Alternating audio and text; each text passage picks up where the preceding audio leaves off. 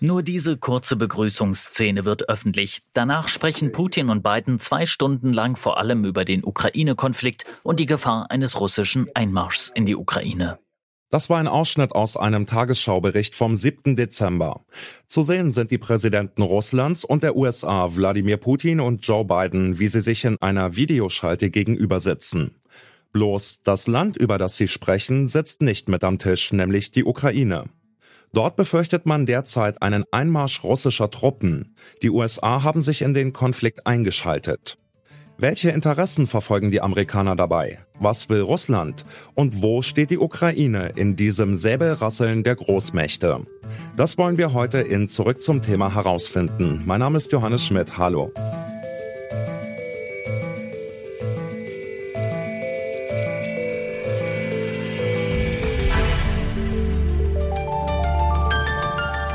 Zurück zum Thema. Schon seit 2014 eskaliert es regelmäßig zwischen der Ukraine und Russland. Immer wieder kommt es im Grenzgebiet zu Kämpfen, trotz aller Vermittlungsversuche durch Länder wie Deutschland. Jetzt hat Russland im ukrainischen Grenzgebiet Truppen zusammengezogen. Für die USA der Grund, sich in den Konflikt einzuschalten. Über die komplizierte Situation zwischen der Ukraine, Russland und den USA habe ich mit Expertinnen der Stiftung für Wissenschaft und Politik gesprochen. Eine von ihnen ist Margarete Klein. Sie leitet die Forschungsgruppe Osteuropa und Eurasien. Ich habe sie gefragt, was hinter dem Konflikt zwischen der Ukraine und Russland steckt. Also es gibt zwei Teile davon. Das eine ist der Konflikt um die Krim, die Russland ja illegal annektiert hat, wo Russland argumentiert, es sei immer schon russisches Gebiet gewesen, letztendlich aber eine Völkerrechtsverletzung. Und dann gibt es den ungelösten Konflikt um den Donbass, also zwei Regionen, Luhansk und Donetsk im Osten der Ukraine, wo Russland einen verdeckten Krieg mit Hilfe von irregulären Kämpfern führt bis heute. Und dieser Teil, darum geht es Russland nicht so sehr zu annektieren, sondern über diesen permanenten Einflussherd Einfluss auf die gesamte Ukraine zu nehmen. Russland soll jetzt mehr als 100.000 Soldaten in der Nähe der ukrainischen Grenze massiert haben. Was verspricht sich Putin denn von dieser Drohkulisse, über die jetzt die ganze Welt redet? Man will erneut militärisch intervenieren in der Ukraine, um so eine Art unfertige Geschichte zu Ende zu bringen und Putin in die Geschichtsbücher eingehen zu lassen als Sammler russischer Erde. Davon halte ich nicht besonders viel. Wir können es nicht ausschließen, aber da steht die Annahme dahinter, dass es um Territorialgewinn geht und nicht um politischen Einfluss. Und die Kosten für in Russland wären politisch, militärisch, wirtschaftlich extrem hoch.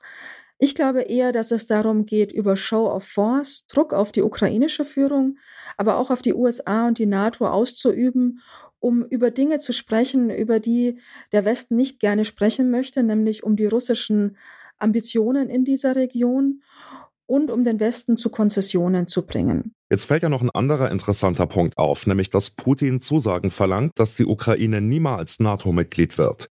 Kann man daraus ableiten, dass es dem Kreml nicht wirklich um Gebiete wie die annektierte Krim geht, sondern eher darum, als Großmacht anerkannt zu werden und eben in diesen Dialog zu treten, den Sie eben gemeint haben? Ist das der wahre Hintergrund möglicherweise? Das, glaube ich, ist ein sehr, sehr großes Interesse auf der russischen Seite. Man ist seit langem frustriert, dass man insbesondere mit den USA nicht den strategischen Dialog auf gleicher Augenhöhe bekommt, den man sich wünscht, um eben als Großmacht anerkannt zu sein. Und Säbelrasseln ist ein wichtiger Einflussfaktor, um diesen Dialog zu bekommen.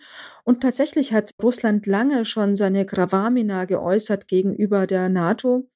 Ich glaube, das sind allerdings Maximalforderungen, was Putin stellt. Also legal bindende Sicherheitsgarantien, die wird es nicht geben.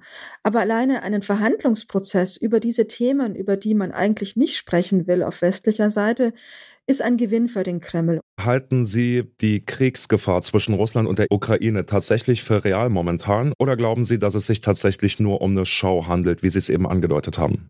Meine Vermutung ist, dass es mehr um Show geht, aber das schließt ja nicht aus, dass es nicht intendiert zu einer militärischen Eskalation der Lage kommt.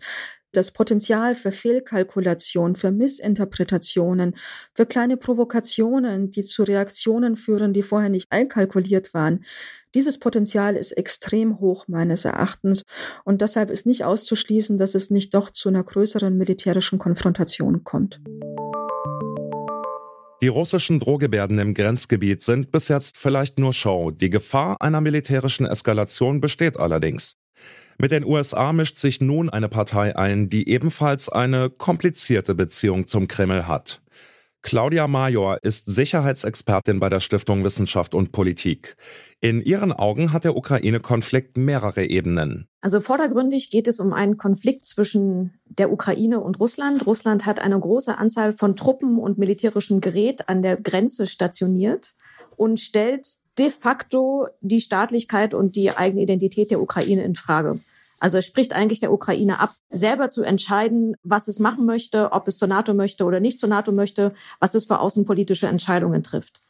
Ich habe gesagt vordergründig, denn eigentlich geht es um eine viel größere Frage. Denn eigentlich geht es um den Platz von Russland in der europäischen Sicherheitsordnung und in den internationalen Beziehungen. Also wie stellen sich die Staaten da auf? Gibt es Einflusssphären? Können Staaten selber entscheiden? Gibt es Pufferzonen? Russland findet, dass die NATO zu nah an Russland rangerückt ist, hat Angst vor einer westlichen, US-dominierten Einflusssphäre, will auf Augenhöhe mit den USA verhandeln und möchte, das vereinfacht formuliert, ernst genommen werden und möchte, dass seine Regeln de facto auch in Europa gelten.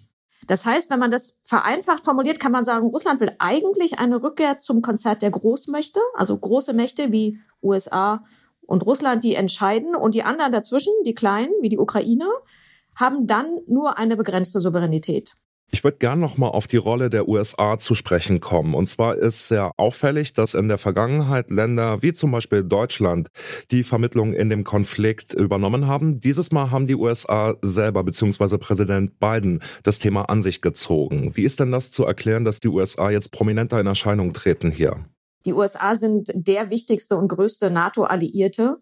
Und sie haben auch die Ukraine bilateral immer sehr stark unterstützt. Also sie haben beispielsweise Ausrüstung an die Ukraine geliefert, wie Radare oder wie panzerbrechende Waffen. Das heißt, es gab schon immer eine sehr starke Rolle.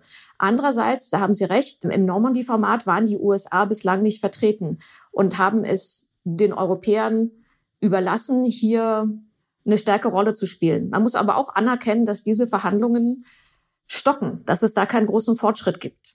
Eine Möglichkeit, jetzt zum Beispiel voranzukommen, wäre, dass die USA dem Normandie-Verband beitreten und möglicherweise da wieder ein bisschen Belebung reinkommt. Aber das ist nur eine Möglichkeit von vielen. Ich glaube, wenn man jetzt darüber überlegt, wie kann es jetzt weitergehen, gab es vorgestern bei dem Phone Call zwei starke Botschaften.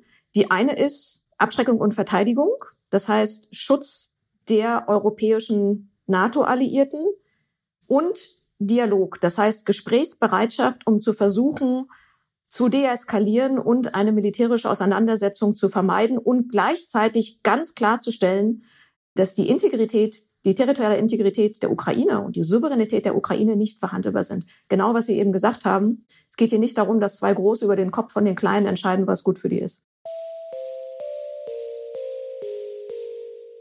Die Russen kommen. Das ist aktuell die Angst vieler Ukrainerinnen. Weil Russland massiv Streitkräfte in die Nähe der gemeinsamen Grenze verlegt hat, schalten sich nun auch die USA in den Konflikt ein. US-Präsident Biden droht seinem russischen Amtskollegen für den Fall eines Angriffs mit heftigen Sanktionen. Dass Putin tatsächlich auf Gebietsgewinne aus ist, ist eher unwahrscheinlich. BeobachterInnen wie die Stiftung Politik und Wissenschaft vermuten eher, dass Russland zu einer Weltordnung der Großmächte mit Einflusssphären und Besitzansprüchen zurück will und weg von der multilateralen Nachkriegsordnung. Und die Vereinigten Staaten? Dass die Amerikaner an einem Krieg im Osten Europas interessiert sind, ist abwegig. Allerdings begreifen sich die USA als Garanten dieser Weltordnung und wollen einseitige Grenzverschiebungen deshalb keinesfalls hinnehmen. Ebenso wenig wie etliche osteuropäische Nationen, die wegen des Ukraine-Konflikts Angst vor Russland haben. Das war's für heute. Zuständig für die Redaktion waren Charlotte Thielmann, Alina Eckelmann und Charlotte Müller. Produziert wurde die Folge von Benjamin Zerdani, Chef vom Dienst war Toni Mese. Ich bin Johannes Schmidt und sage ciao bis zum nächsten Mal. Zurück zum Thema vom Podcast Radio Detektor FM.